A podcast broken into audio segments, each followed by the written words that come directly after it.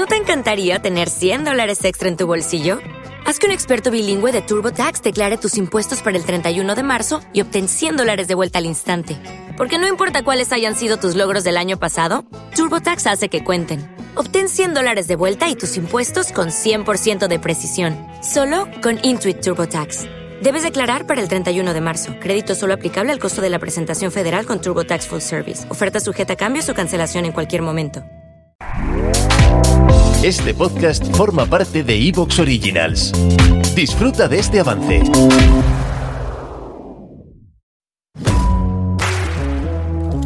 Hola, hola, hola. Bienvenidos y bienvenidas a Inquiétame. Hoy hablaremos sobre las problemáticas... Se me lengua la traba al empezar, Carla. ¿Yo? ¿Qué potencia? Sí, sí, increíble, ¿eh? Y, y- y- y dices esta broma para no cortarlo. Pues sí, pues sí. Sí. Pues esto es así, o sea, esto es La edición es complicada. Es complicada, sí, sí, sí. Me tenéis que disculpar. Hoy hablaremos de las problemáticas más comunes en consulta, porque justo estábamos grabando el podcast, el episodio anterior, sobre cuándo ir a un psicólogo. Si no lo has escuchado, escúchalo. Eh, y eh, cuando terminamos de grabar, eh, Carla había dicho, oye, pues se nos ha quedado sobre eh, hablar sobre las problemáticas más comunes o sobre las motiv- los motivos de consulta más em, Frecuente. en consulta, eh, en- Sí. en- valga la redundancia. Bueno, en mi experiencia. your experience.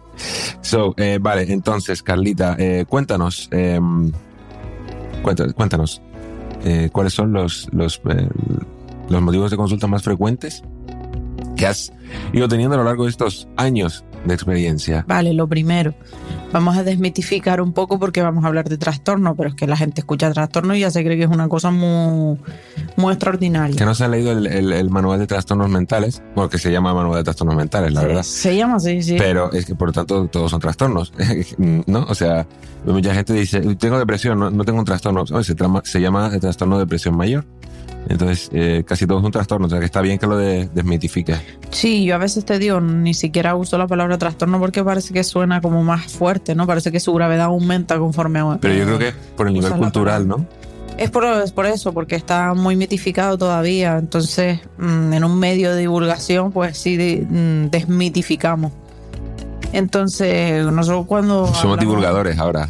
Cuando se habla de, de trastorno, se habla de, de algún cambio una alteración, ¿vale? En el funcionamiento eh, o normal, o normativo, o, incluso deseable, porque cuando nosotros hablamos de, de funcionamiento normal, siempre hay cierta variabilidad. Pero cuando hablamos de trastornos, cuando hay alguna perturbación, ¿vale? Que digamos que perjudican el día a día, el desarrollo habitual o normal de la persona. Hay mucha gente que de todas maneras está eh, un poco en contra de la palabra normal, pero nosotros entendemos normal como, como estándar, ¿no? Normativo, Eh, sí. Sí, o sea, si, si pusiéramos una campana de Gauss, no sé si la conoces, pero si no, búscala en, en Google porque es muy interesante.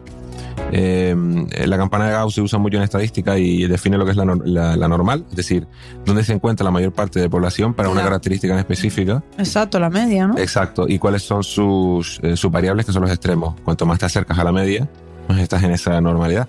No quiere decir que una persona eh, que sea normal o lo que sea, sea mejor que otra. Simplemente que es un estándar, ¿no? Que se utiliza muchísimo en probabilidad y estadística para eh, poder realizar eh, comparaciones, estudios, etcétera. Y, y para eso también tenemos un ingeniero aquí, porque es que si no, a ver cómo explico yo eso, porque yo de número está la cosa. Pero tú diste estadística en la carrera, tú diste esto Sí, porque yo, yo lo di, yo lo di. en la carrera, para quien quiera meterse a psicología para no ver números, lo cierto le va a pasar lo mismo que a mí. Si dentro de poco tendría dos carreras, Carla. Cuidado, Sí. poquita broma, ¿eh? José, dentro de poco psicólogo también, él es así, ¿sabes? Se saca las carreras a pares. ¿De, qué haces hoy? No, yo, pues mira, me apunté a psicología, ¿sabes? O sea, ¿que ¿cómo? No, pues sí, pues no sé, en fin, me aburría. Y como bueno, ingeniería, pues. eh, Está muy relacionado, ¿no? La ingeniería informática, eh, Exacto. códigos con lenguaje humano, en fin. Eh, cuéntanos, Carla. Exacto, problemáticas más frecuentes, eh, sin duda, eh, tema de ansiedad. Lo que yo le digo a la gente, eh, la ansiedad en sí no es el, el problema per se. La ansiedad muchas veces es una consecuencia de, de una forma de, de operar, ¿no? De una forma de relacionarme o una forma de, de actuar en general. Entonces, causa principal de la ansiedad, por lo menos bajo mi experiencia terapéutica y demás, ya no es que sea más frecuente por estadística, sino es estadística interna, ¿vale? Eh, autoexigencia, ¿vale? Estamos hablando de perfeccionismo. El perfeccionismo es una de las mayores causas de ansiedad, pero vamos, a niveles astronómicos. Porque mm, cuando nosotros somos muy autoexigentes con nosotros mismos, sí es verdad que muchas veces, hablando también de entorno, el entorno ha sido exigente con nosotros, a raíz de ahí hemos eh, desarrollado una autoexigencia que más adelante también puede traducirse en exigencia al entorno nuevo más adelante, a la propia familia que hagamos aparte, por ejemplo, a los hijos y demás. Si nuestros padres han sido exigentes con nosotros, nosotros cuando seamos padres tenderemos a ser exigentes también con, con los hijos. Tal vez si, si, si fuéramos a terapia, ¿no? Eh, hombre, ayudaría bastante. Y era justo, mira, justo lo hablaba el otro día con un paciente, le decía, estoy súper contenta de que haya venido tan pronto, con, con 20, a ver, 25 añitos. Porque después tengo a lo mejor otras personas más perfeccionistas también de, o bastante más edad y demás. Cuesta un poquito más. Se puede hacer y se hace, ¿vale? Pero sí es verdad que cuesta un poquito más y al final todos esos años pues son vaivenes emocionales, altibajos. Mucha gente pues no entiende. Otra vez tampoco tengo razones para estar así, ¿no? Y no se dan cuenta de que realmente la autoexigencia, tener una elevada autoexigencia, porque tener cierta autoexigencia está muy bien, pero yo, por ejemplo, les digo para diferenciar lo que diferencia entre lo que supone un esfuerzo y lo que supone un sobreesfuerzo, estas personas se sobreesfuerzan muchísimo en muchos ámbitos. Diariamente. Exacto. Entonces, es lógico que pasado un tiempo vengan esas bajonas brutales, esas bajonas en las que ellos creen que están en la mayor depresión. Y realmente en algunos momentos puede llegar a un episodio depresivo, no, no, no sí, es que puede llegar a un episodio depresivo por, eh, digamos, en la compensación de esa sobreactivación, pues el cuerpo tiene que eh, equilibrarse de alguna forma. Algún día hablaremos sobre el cortisol y todos los procesos hormonales que hay por aquí. Sí, eso también es bastante interesante. Yo entiendo que esto es una opinión, ¿eh? No lo sé, pero según lo que cuentas y según lo que he, visto yo, he visto yo aparte, tú sabes que yo antes era muy perfeccionista. Em, yo creo que la autoexigencia elevada eh, tiende al perfeccionismo, es decir, yo creo que cuando tienes mucha autoexigencia ya eres perfeccionista casi, o, lo eres. Eh, por lógica, ¿no? O sea, que, es el perfeccionismo, sino el exceso de autoexigencia.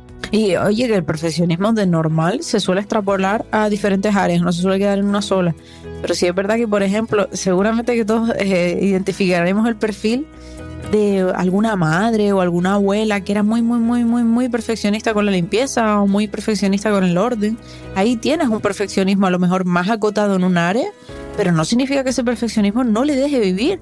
Porque hay personas que no salen de su casa antes de sin dejarla perfectamente limpia y tienen que limpiarla todos los días, aunque tengan fibromialgia y estén destrozados y tengan el lumbago revertido casi. pisco y están hechos piscos, pero ellos eh, entonces sí les perjudica al día a día. Y eso que te estamos hablando, de que está en un área, cuando se va extrapolando a otras áreas, mm, pues normal que tenga consecuencias de, trastornos de ansiedad. Eso me, recuerda cuando hablamos de, todo lo malo se pega, ¿no? Pues, pues, esto es como que se va pegando, pero a otras áreas, es como un parásito que se va eh, metiendo en, en, más áreas, cada vez más áreas, porque al final acaba no, no, te diría que cumpliendo tu perfeccionismo en una, porque el perfeccionismo es, como decías tú el otro día, el eterno... Insatisfecho. Sí. Pero eh, sí es verdad que cuando, al final es lógico, ¿no? Que si eres perfeccionista en un área, tiendas a hacerlo en otras, porque eh, acaba formando incluso parte de tu identidad. Exacto. Entonces, por eso te decía que los trastornos de ansiedad es una constante en terapia. Yo creo que es lo que más se ve mm, bajo mi experiencia, pero creo que también en general. Eh, por eso mismo, porque la cultura está fomentando también que cada vez seamos más perfeccionistas, cada vez hay más competitividad y toda esa competitividad pues conlleva a cada vez ser más autoexigentes para poder competir adecuadamente en cada y, es chungo porque si lo piensas, al final, eh, siendo una persona autoexigente hasta a nivel de ser perfeccionista, puede que digas, vale, pues si soy perfeccionista a nivel de salud mental, en verdad estoy bien. O sea, no necesito ayuda, porque yo mismo me lo, me lo, me lo porque bajo mi perfeccionismo y mi autoexigencia. Exacto. Puede ser que te cueste más pedir ayuda, porque er- como al final has, ergo sacado las castañas tú. Claro, ergo acumulas, acumulas, acumulas, acumulas, explotas Y ahí puede que sí que lleguen trastornos eh, depresivos más chungos o trastornos de ansiedad, trastornos de pánico, etc. Y cuando viene la gente y te dice, Just, tú no sabes lo que me ha costado venir. Y yo, no, ya, ya lo sé. Entonces, es súper importante lo de trastornos de ansiedad. Y un poco para ir más allá, eh, sí es verdad que también viene eh, trastornos depresivos, ¿no? De depresión y demás. Son, por lo menos bajo mi experiencia, un poco menos habituales, pero también vienen. Y muchas veces lo mismo, condicionados a estados de ansiedad que se han mantenido en el tiempo, que han acabado ya no solo en un episodio depresivo, sino en un trastorno depresivo.